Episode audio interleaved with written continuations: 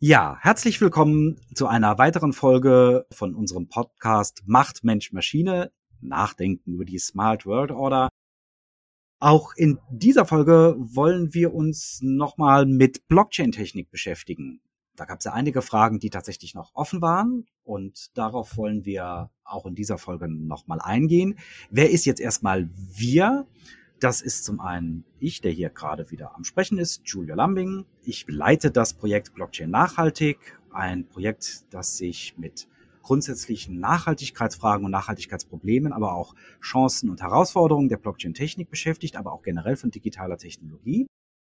Und der gemeinsam mit Jens Scholz und Susanne Kabich eine Podcast-Serie aufgesetzt hat, um auch grundsätzlichere Fragen zu besprechen, wie Technik in soziale Systeme eingreift und welche Herausforderungen unsere moderne Gesellschaft bewältigen muss, wenn wir diese Spitzentechnik anwenden. Und zum anderen ist es Jens Scholz, aber der stellt sich auch in dieser Folge nochmal selber vor.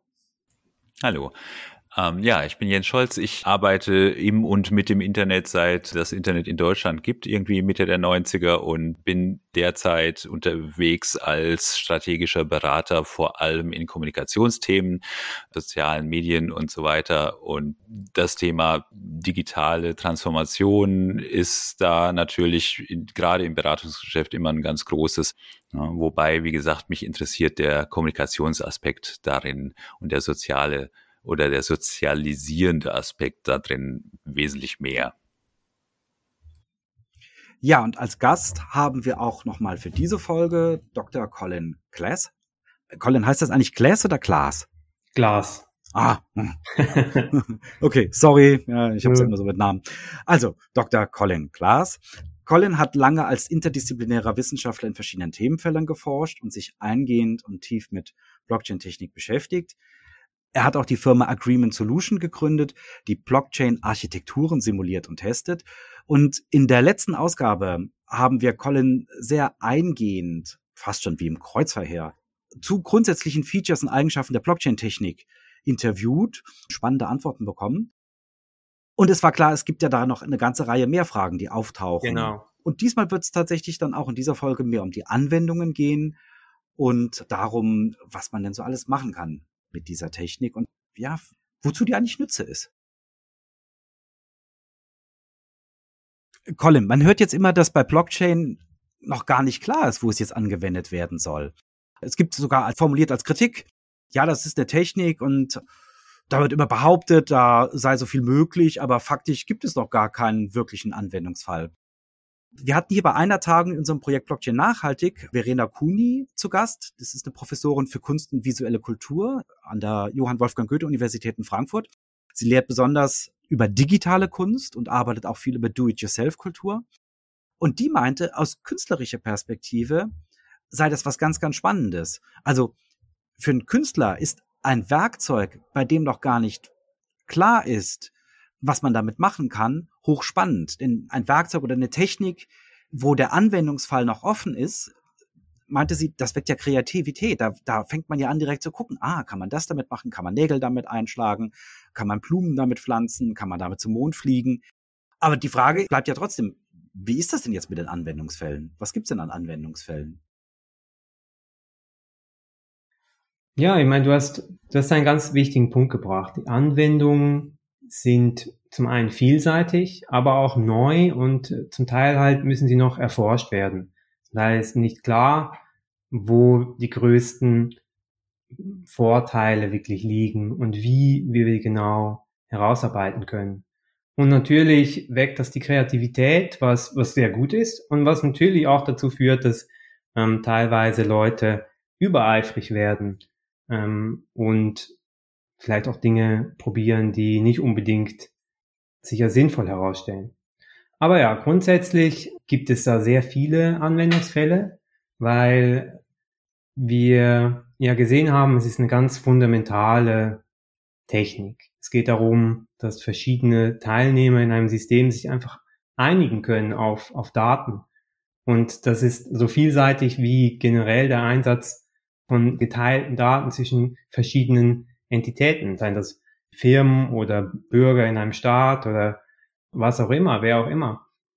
Das wird jetzt noch ein paar Jahre brauchen, um wirklich herauszuarbeiten, wo ist das wirklich von Vorteil, diese, diesen Konsens zu haben, diese Real-Time-Einigung auf was der Fall ist, wo gibt's da vielleicht bessere Lösungen, wo können wir alte Systeme ersetzen durch performantere. Und ich denke, danach werden wir sehr großen Nutzen aus dieser Technik ziehen können. Ja, und vielleicht als Ergänzung auch eine Schwierigkeit bei der Erarbeitung von Use Cases ist nicht nur, wir müssen herausfinden, wo soll diese Technik eingesetzt werden, sondern es müssen Konsortien aufgebaut werden, die sich auch einigen auf einen Standard, eine, eine Bedeutung von diesen Daten in den Use Cases und sich dann auch daran halten. Das ist sehr aufwendig. Das heißt, müssen etablierte Businessprozesse umgearbeitet werden, äh, vielleicht mehrere große Firmen beispielsweise äh, wollen sich darauf einigen, Prozesse zu verschlanken und äh, Datenaustausch so zu verändern. Aber dafür muss man immer noch neben, nebenher eine, eine Absprache finden. Man muss sich einigen drauf, was wollen wir erreichen, wer tut was, wer darf welche Dinge entscheiden. Das ist natürlich aufwendig und äh, braucht seine Zeit. Diese Prozesse sind am Laufen. Doch die, die dauern halt eine, eine Weile, bis, bis sich wirklich die verschiedenen Konsortien da gesammelt haben, sich geeinigt haben und dann wirklich auch äh, vorangehen mit neuen Lösungen. So, und wie ist das jetzt mit dem Energieverbrauch von Bitcoin? ja, das ist ein, ein Thema, dem man sehr häufig begegnet. Äh, meist wird das sehr kritisiert, sehr stark kritisiert, dass Bitcoin so einen hohen Energieverbrauch hat.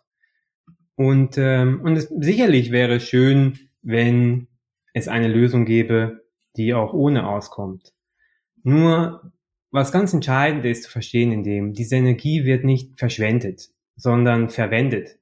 Und sie wird verwendet, um eben diesen Proof of Work äh, zu gewährleisten. Und den haben wir ja gesehen, brauchen wir, um das Stimmrecht gerecht zu verteilen oder zumindest auf eine Art und Weise zu verteilen, dass es nicht leicht ist, es anzugreifen. Das heißt, die Energie, die da eingesetzt wird, garantiert, dass es schwierig ist für einen Angreifer, die den Proof of Work einfach selber zu erbringen, einfach selber mehr zu erbringen und Kontrolle über das System zu erlangen.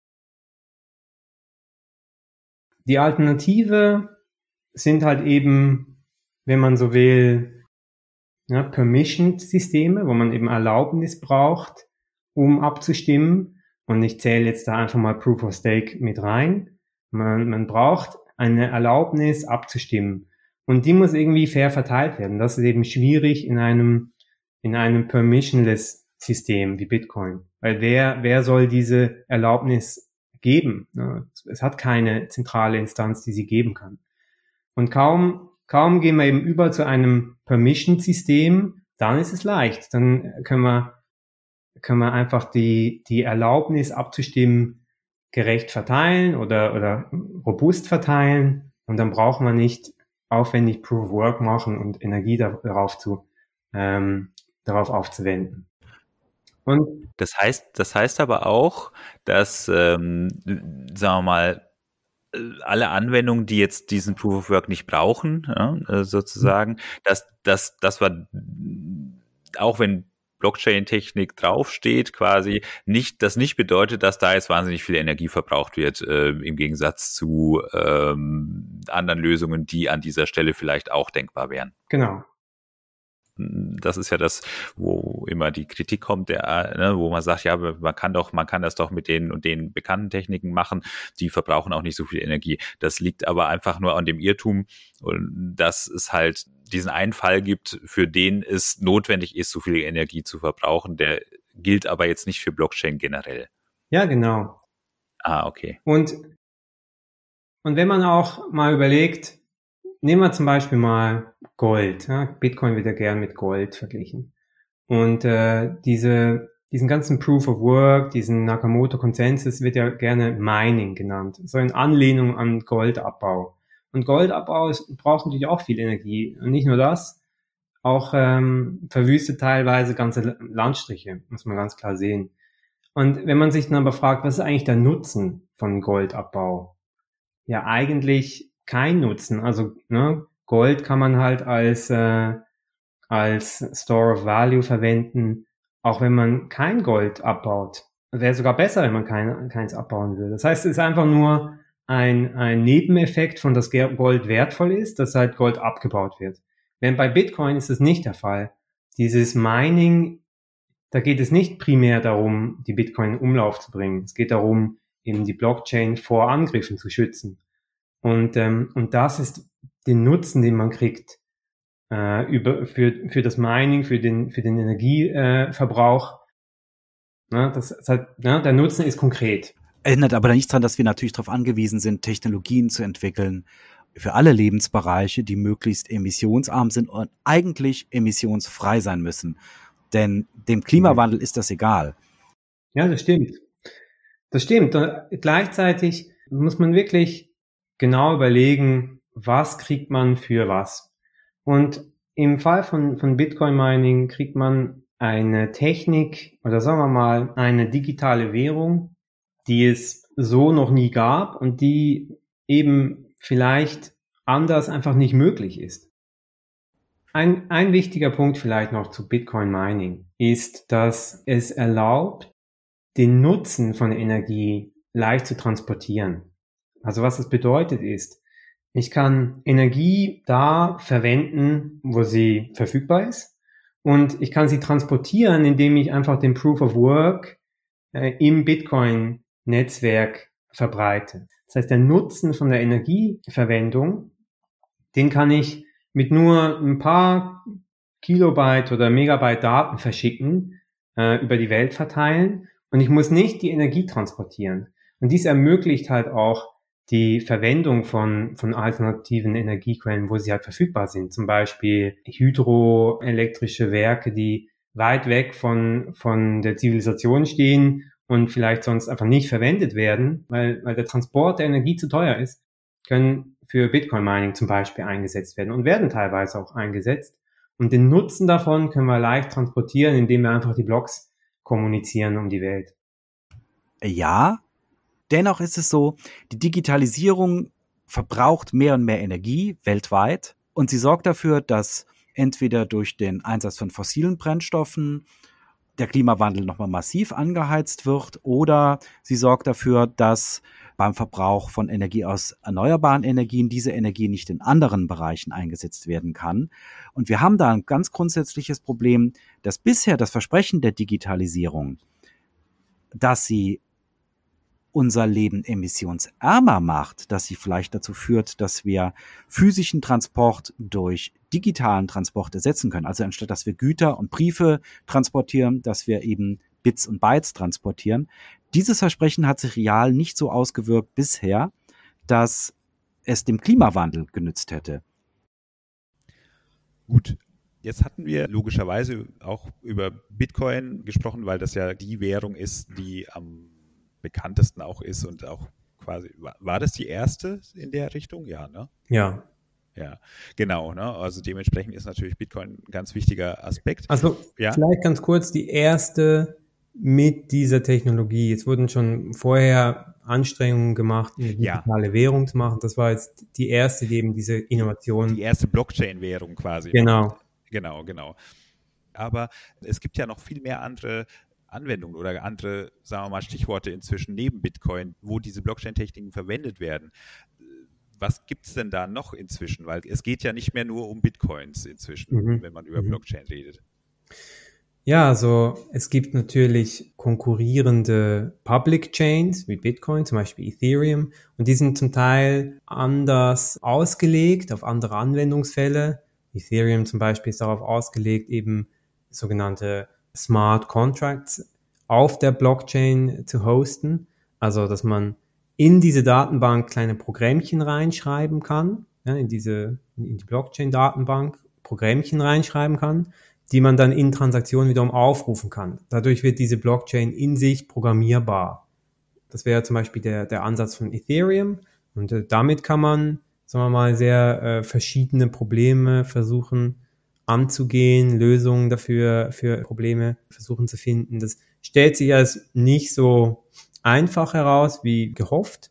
Da gibt es große Schwierigkeiten, auch mit Bugs und so weiter. Sehr schwierig, diese Programmchen dann wirklich fehlerfrei hinzukriegen. Was ist denn die Idee dahinter? Also wofür, wofür soll man die denn verwenden? Die Idee dahinter ist, äh, dass wir zum Beispiel ein Programm schreiben könnten, die ein, zum Beispiel ein Finanzderivat äh, zulässt, beispielsweise, oder, oder ein Future, sagen wir mal ein Future. Äh, sagen wir mal, du und ich möchten ein Future abschließen über den Preis von, keine Ahnung, Weizen in zwei Jahren beispielsweise. Sagen wir mal, ich wäre jetzt ein Bauer und ich möchte mich absichern gegen Dürre. In diesem Programmchen können wir eben festhalten, wir zahlen zum Beispiel bei eine gewisse Menge ETH ein und die sind dann quasi an einem neuen Ort, ja, und ähm, in zwei Jahren können wir das Programmchen aufrufen, das prüft, was der Preis von Weizen ist. Und wir haben uns festgelegt, zum Beispiel alles, was über, keine Ahnung, ich weiß nicht mal, was so ein Büschel Weizen kostet, um ehrlich zu sein. Okay, also äh, wir können dann in zwei Jahren das Programmchen nochmal aufrufen. Und wenn der Preis von Weizen über dem Preis ist, den wir festgelegt haben, die Differenz kriegt dann Jens zusätzlich gut geschrieben und wenn es zum Beispiel drunter ist, kriege ich die Differenz äh, gut geschrieben. Ja, und das werden einfach eine Form von Smart Contract, ein Finanzprodukt auf einer Blockchain ähm, festhalten. Und natürlich gibt es ganz andere Anwendungen. Zum Beispiel könnten wir äh, Ladestationen von elektrischen Autos dran koppeln. Wenn ich eine gewisse Transaktion an diese Ladestation äh, mache, dann lädt die mein Auto für die nächsten 30 Minuten zum Beispiel. Ne? Oder wir können irgendwelche Türschlösser über Programmchen auf der Ethereum Blockchains öffnen oder schließen. Also da ist sehr viel möglich sehr viele Möglichkeiten, aber die Fragestellung ist, wie koppelt man, was auf der Ethereum Blockchain passiert oder irgendeiner Blockchain an die reale Welt. Das ist dann das die, die Herausforderung da. Aber all das gibt es ja schon. Es gibt ja schon so Programme, bei denen Futures gehandelt werden und wo mhm. dann automatisch Kaufbefehle oder Verkaufsbefehle ausgelöst werden, wenn es im Wertpapierhandel geht. Ja. Und beim Tanken gibt es das ja auch schon solche automatisierten Programme. Was hier jetzt neu ist, ist lediglich, dass, wenn ich das richtig verstehe, dezentral diese Sachen verwaltet werden. Mhm. Weil sonst hat man einen zentralen Börsenrechner oder so. Genau. Das ist so die eine ähm, Richtung, in die Leute jetzt, sagen wir mal, diesen Blockchain-Gedanken weitertragen. Ja, diese dezentralen Smart Contracts, äh, in denen man versucht, eben Lösungen äh, für Probleme festzuhalten, die von einer gewissen Dezentralität vielleicht profitieren können. Ja, vielleicht möchte man niemandem damit vertrauen oder ne, man möchte, dass alle Zugang haben dazu, ja, zum Beispiel. Eine andere Richtung ist eben dann von diesen öffentlichen Blockchains, wo einfach alle mitmachen können, hin zu privaten Blockchains. Äh, dass zum Beispiel Firmen untereinander diese Blockchain-Abstraktion verwenden, um ihre Datenverwaltung effizienter zu gestalten. Also Bitcoin ist eine öffentliche, weil da kann jeder mitmachen, der sich genau. dieses Programm runterlädt und Ethereum ist sowas auch. Ja, also öffentlich, es ist noch ein bisschen knifflig mit den Begrifflichkeiten, um ehrlich zu sein. Im Englischen würde man sagen, ähm, sagen wir mal, Bitcoin und Ethereum ist permissionless. Niemand muss einem erlauben, mitzumachen. Und gleichzeitig ist es public, jeder hat Einsicht, was da drin passiert. Und was ich jetzt meine mit den Privaten ist eigentlich die Permission. Das heißt, man muss Erlaubnis haben, mitzumachen. Ja? Und für die Firmen, das ist dann so, okay, die machen sozusagen der private Blockchain, mhm. also die, mhm. äh, wo nur Permissioned, ja. Genau, mit Erlaubnis mitmachen muss, aber die können sich dann wechselseitig kontrollieren. Äh, die haben also dann an der Stelle keinen zentralen Verwalter, sondern alle verwalten gleichzeitig. Genau. Aber sonst hätte man ja Notar, den man sonst hin und her schickt, der das alles überprüft. Mhm. Also solche Art von Technologie übernimmt dann eine Notariatsfunktion. Das wird genau. Äh, das ist der, also eine der der Vorteile davon. Ja, also gehen wir jetzt mal davon aus, und das ist, denke ich mal, eine vernünftige Annahme, dass das Teilen von Daten miteinander, das Beziehen auf gemeinsame Daten untereinander immer wie wichtiger wird. Ja, dass Firmen sich einig sein wollen, wir haben das ausgemacht, wir haben hier diese Transaktion gemacht und so weiter. Aber bisher, auch aus der Historie heraus, wie diese Daten festgehalten werden, ist in der Regel in Datensilos. Jede Firma hat ihre eigene Datenbank und die verwaltet sie intern. Und diese Datensilos in verschiedenen Firmen beziehen sich oft auf identische Dinge, aber ähm, sind unterschiedliche Kopien davon. Und wenn eine sich ändert und die andere nicht, dann ist man sich nicht mehr einig. Ja, dann muss man, da gibt es teure Missverständnisse. Dann äh, werden Prozesse ineffizient, wenn man aneinander vorbei wirtschaftet oder es ist aufwendig, weil eben dann der Notar umgehen muss und dann je nachdem auch Gerichtsprozesse, um jetzt herauszufinden, wer jetzt Schuld hat an irgendwas oder, ne? Und was eben äh, eine Blockchain-Lösung erlaubt, ist, dass Daten gezielt geteilt werden in einer gemeinsamen Datenbank. Ja, das wäre so eine, eine Art Ground Truth, wird im Englischen oft genannt, so eine gemeinsame Wahrheit haben. Was ist der Fall? Ja. Und natürlich sind, sind die Anforderungen von Firmen an solche Lösungen sehr hoch, ja. Und diese Blockchain-Abstraktion bietet da eine sehr gute Lösung, weil die ganzen kryptografischen Methoden dann schon eingepflegt sind, die ganzen Grundprinzipien, ähm, was hält man fest, wann hält man es fest und so weiter. Dass das alles auf einem Nenner ist und dann, und dann auch äh, Firmen äh, Lösungen generieren können, die miteinander interoperabel sind. Das ist dann eben eine gute, ein guter Ansatz, um solche neuen Systeme umzusetzen. Da gibt's ja noch diese ominösen DAOs, damit ja anscheinend irgendwie nicht gemeint ist, äh, so wie man das sonst kennt, also mhm. da aus dem Chinesischen, diese Weisheitslehre, sondern mhm irgendwie dezentralisierte autonome Organisation. Mhm. Ähm, wie hängt das jetzt mit diesen Sachen zusammen? Also diese DAOs leben auf also Public Blockchains. Ne? Das wäre jetzt genau so ein Beispiel von einem Smart Contract. Ein DAO ist einfach ein Smart Contract, zum Beispiel auf Ethereum. Und die Idee dahinter ist, ein gut konzipierter Smart Contract, wenn man so will, ne, kann dann sich selber verwalten und kann autonom, wenn man so will, handeln. Vielleicht ein einfaches Beispiel dafür wäre die Kaffeemaschine. Nehmen wir eine Kaffeemaschine. Ja, so Im Büro hat man eine Kaffeemaschine und, ähm, und diese Kaffeemaschine, die muss geputzt werden und Wasser muss nachgefüllt werden, Bohnen gekauft und das kostet Geld und Aufwand und so weiter. Und dann hat man in der Regel äh, eine Kasse, Kaffeekasse und vielleicht noch irgendwie ein, eine Liste von Aufgaben, die man dann im, in einem Turnus erledigen muss. Eine DAO-Kaffeemaschine stattdessen würde sagen, okay, ich gebe nur einen Kaffee, wenn ich auf der Blockchain bezahlt werde. Das heißt, ich bezahle auf der Blockchain, dann kriege ich einen Kaffee. Und wenn ich geputzt werden muss als DAO-Kaffeemaschine, dann vergebe ich einfach einen Auftrag. Und irgendjemand kann kommen und diesen Auftrag ausführen, mich putzen und ich zahle denjenigen dann auf der Blockchain. Das wäre die Idee, dass man solche Entitäten erschaffen kann, die dann auf der Blockchain leben und sich selber versorgen in, im Wesentlichen. Keine Ahnung, was da, was da rauskommen wird. Also interessantes Experiment, würde ich sagen. Zukunft wird es zeigen. Also die DAO ist eigentlich sowas wie ein Roboter, so ein digitaler Roboter.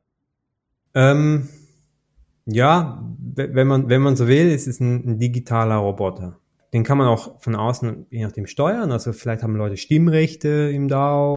Aber die Idee ist, dass er sich eigentlich selber in dem Sinne verwaltet. Und sind wir dann so im Science Fiction schon angekommen, wo dann jetzt mhm. diese bunte Zauberwelt ist, von der alle reden. Blockchain krempelt die ganze Welt um, dann werden Dinge möglich, die sonst nie möglich waren. Ich meine, Roboter hat man ja sonst auch schon gebaut oder baut man ja so auch. Die sind ja nicht mit Blockchain sonst ausgestattet. Ja, wie immer bei Technologie denke ich auch hier, dass man die kurzfristigen Effekte zuerst überschätzt und die langfristigen unterschätzt. Und äh, das ist alles erst im Beginn. Also wenn man auch gerade diese Enterprise-Blockchains zum Beispiel anguckt, das ist alles noch ganz am Anfang. Die ersten Pilotprojekte fangen da erst an. Aber schon so ist da ein, ein Wandel im Gange. Und es wird eine, ein Grad von Automatisierung umgesetzt, den es äh, bisher nicht gab. Also Nehmen wir mal ein Beispiel aus der Logistik, dieses Trade Lens. Ne? Das ist so eine Blockchain-Plattform von, von Myers, von IBM ins Leben gerufen. Und da geht es darum, die ganzen Prozesse um die Logistik, speziell den Containertransport weltweit, zu optimieren. Ja, und, und zwar sollen dann verschiedene Unternehmen, die eben Container rumschippern und, und auch andere Organisationen, zum Beispiel Zoll, äh, sollen dann an einer gemeinsamen Datenbank alle Updates einspielen, alles irgendwie abgleichen und so weiter. Ne?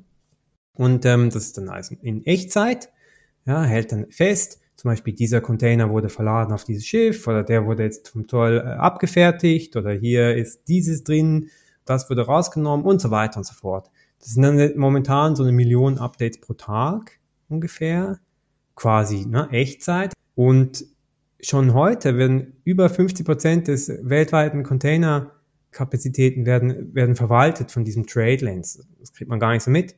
Und es wird davon ausgegangen, dass man da die Verschiffungszeit wesentlich reduzieren kann. Also ja, bis zu 40 Prozent Einsparung, wenn das mal alles durchorganisiert und gut geölt ist als Maschinerie in dem Sinne.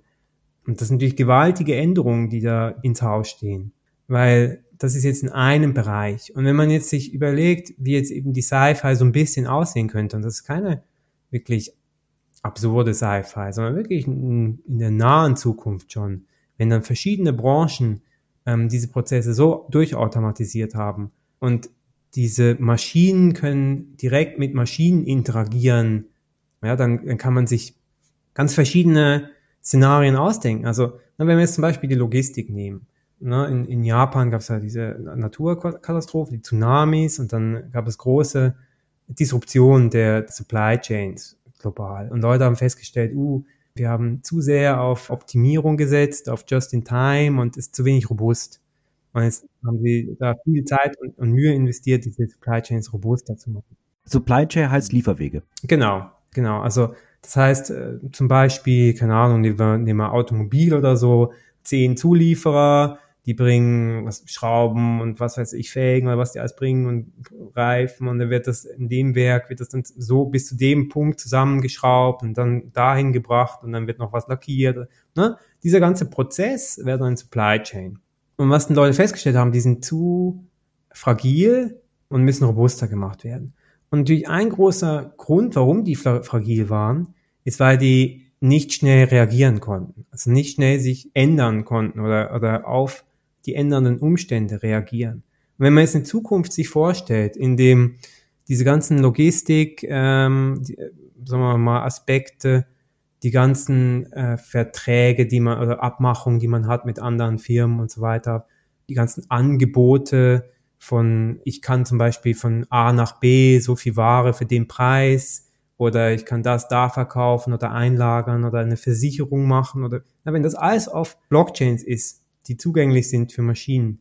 Und ich habe sowas wie eine Naturkatastrophe. Kann ich mir vorstellen, dass ich da in Echtzeit reagiere drauf und sofort einfach Änderungen vornehme, wo Waren durchgeführt werden, von wo ich welche Rohstoffe beziehe, wo was verladen wird und so weiter. Vielleicht noch eine Versicherung gegen äh, noch irgendwie schlechtes Wetter, was noch dazu kommt oder wie auch immer. Das kann ich alles in Echtzeit einfach anpassen.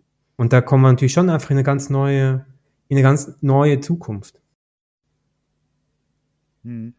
Also ich glaube auch, dass das halt diese Aspekte sind, die halt langfristig so interessant sind. Mhm. Also jetzt für mich jetzt mal wieder so in ganz einfachen evolutionären Schritten gesehen, ne, würde ich jetzt mal sagen, okay, wir haben ne, alles zentralisiert, Datenbank, bla bla bla und so weiter. Da kann man alles Mögliche ganz gut organisieren, aber eben nicht sehr schnell. Dann gibt es jetzt also eine Technik, die zumindest gelernt hat, äh, sehr schnell verschiedene Daten und Transaktionen erstens zu verteilen und zweitens abzugleichen und drittens zu verifizieren. Das ist dann quasi das, was man ja für Währungen braucht.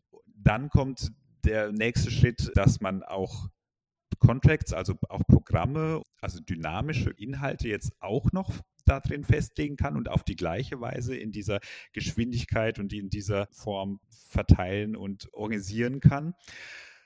Also so wie du da jetzt gerade diese Zukunftsvision aufgebaut hast, ist das technikevolutionär ganz logischer Schritt, der im Prinzip auch nicht weit weg ist. Ne? Und das ist auch der Grund, warum wir dann eben sagen, naja, aber wir müssen ja darüber reden, was das für die Gesellschaft und für verschiedene Aspekte der Gesellschaft auch bedeutet.